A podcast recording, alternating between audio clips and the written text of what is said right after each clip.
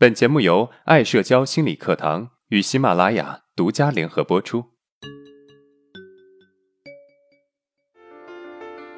走出社交恐惧困扰，建立自信，做回自己，拥有幸福人生。大家好，我是爱社交创始人阿伦。我们今天来聊一聊社交中的马太效应。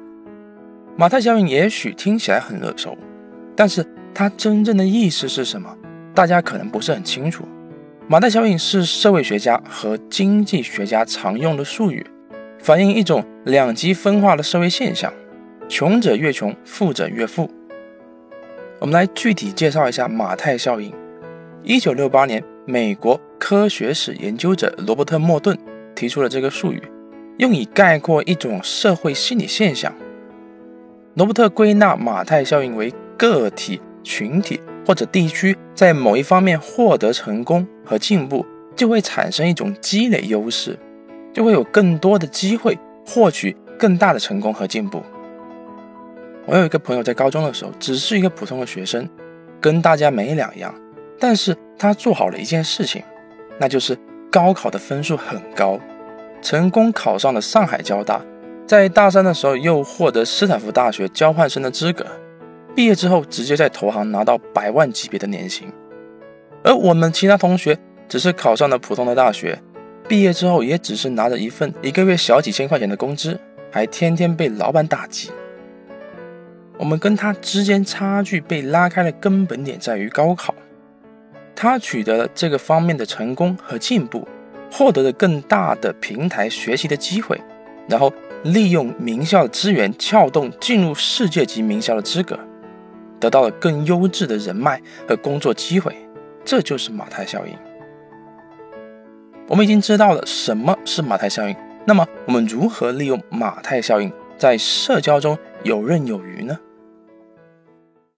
我先来讲一讲我的一个经历啊，在大学的时候，我是我们专业自律会的成员，主要职责是负责我们专业活动的秩序维护。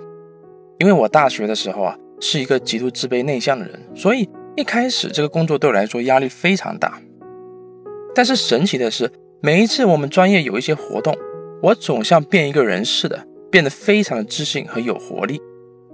原因是啊，平时不需要去面对人群的时候，我总是不自觉的让自己躲在角落里面，甚至连出门上课都很困难，害怕这害怕那的。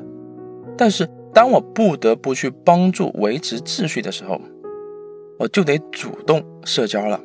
一旦逼着自己进入社交，往往都会获得一个好的感觉。其实社交也不是那么难嘛。然后我就获得了初始的动力，变得更加的积极主动。往往这一整天下来，状态非常好，甚至有种感觉，之前不怎么理我的人，现在都很喜欢我了。而这种状态可以持续好几天。听完我个人的经历之后，我想你对马太效应在社交中的影响。已经有了一定的认识了，接下来我们来具体分享一下，为什么在社交中会产生马太效应。其实原理很简单，那就是利用我们心理的良性反馈机制。对于自卑内向人来说，主动社交压力非常大，如果非必须，可能都不愿意出门社交，因为人是群体动物，离开人群太久容易没有安全感，所以离开群体容易让自己产生焦虑。这个负面的反馈则会告诉自己你不行，你没用，结果我们就更加的不会社交了，自卑就更加自卑。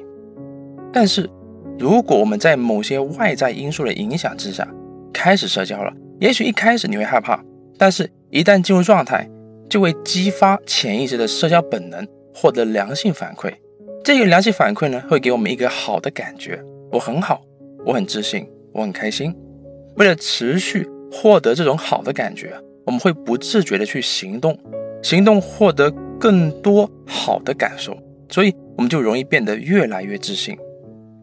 我朋友的朋友是一个导游，没当导游之前，他也是一个非常自卑胆小的人。但是自从当了导游，他像变了一个人似的。有一次，我甚至看到他跟老外很自信的用英语交流，很难想象几年前。他是一个连开口说话都困难的人。好了，经过上面的分析，我想我们已经大概知道了马太效应如何在社交上起作用的。那么，我们如何具体的运用马太效应，在社交中让自己游刃有余呢？第一，寻找比较容易的切入点。我们想要在社交中获得好的反馈，我们就不能够着急，否则啊可能会适得其反。所以，最好的做法是从一些比较简单的社交作为切入口。如果你在一个社交场合，这个场合让你觉得不自在，你又无法放开一下子去自信的与别人交流，那么你可以试着先跟旁边的人寒暄一下。这个旁边的人指的是位置上离我们比较近的人。我们人容易对比较靠近我们的人有一定的熟悉感和安全感，所以从他们下手会比较简单。这个旁边的人可以是熟人，也可以是陌生人。第二，学会进一步突破。当我们在社交场合已经能够跟一部分人有一定交流时，已经有了一部分的安全感了。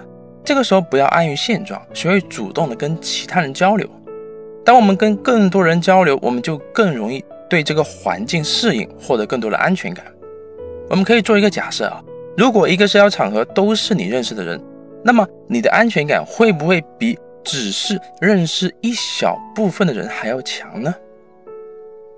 第三，学会去接受可能的挫折。为什么我们要接受可能的挫折呢？因为啊，对于自卑内向的人来说，内心是不稳定的。所以，如果我们在社交中遇到一些困难，那么可能前面的积累就容易白费了。所以啊，我们需要给自己打一个预防针，不管结果怎么样，接受自己的情绪。有一次，我跟朋友吃饭。我的朋友也叫来了他的一些朋友，结果朋友的这几个朋友在知道我是心理咨询师的时候，对我提出了各种问题为难我，还好我能够应付。如果是几年前的我，那么估计啊，我的心里会承受不了这种压力。那么我们来回顾一下今天的内容：第一，社交中也存在马太效应，利用好马太效应，可以在社交中游刃有余。第二。马太效应在社交中之所以存在，那是因为我们的心理存在良性反馈机制。第三，社交中利用马太效应来获得好的反馈有三个步骤：第一，寻找比较容易的切入点；第二，学会进一步去突破；第三，学会接受可能的挫折。如果今天的内容对你有帮助，那么欢迎订阅我们的专辑，也可以分享给有需要的朋友。好，今天的内容就到这了。如果你有任何的疑问和想法，欢迎在音频的下面评论互动，我会挑选有代表性的问题进行回答。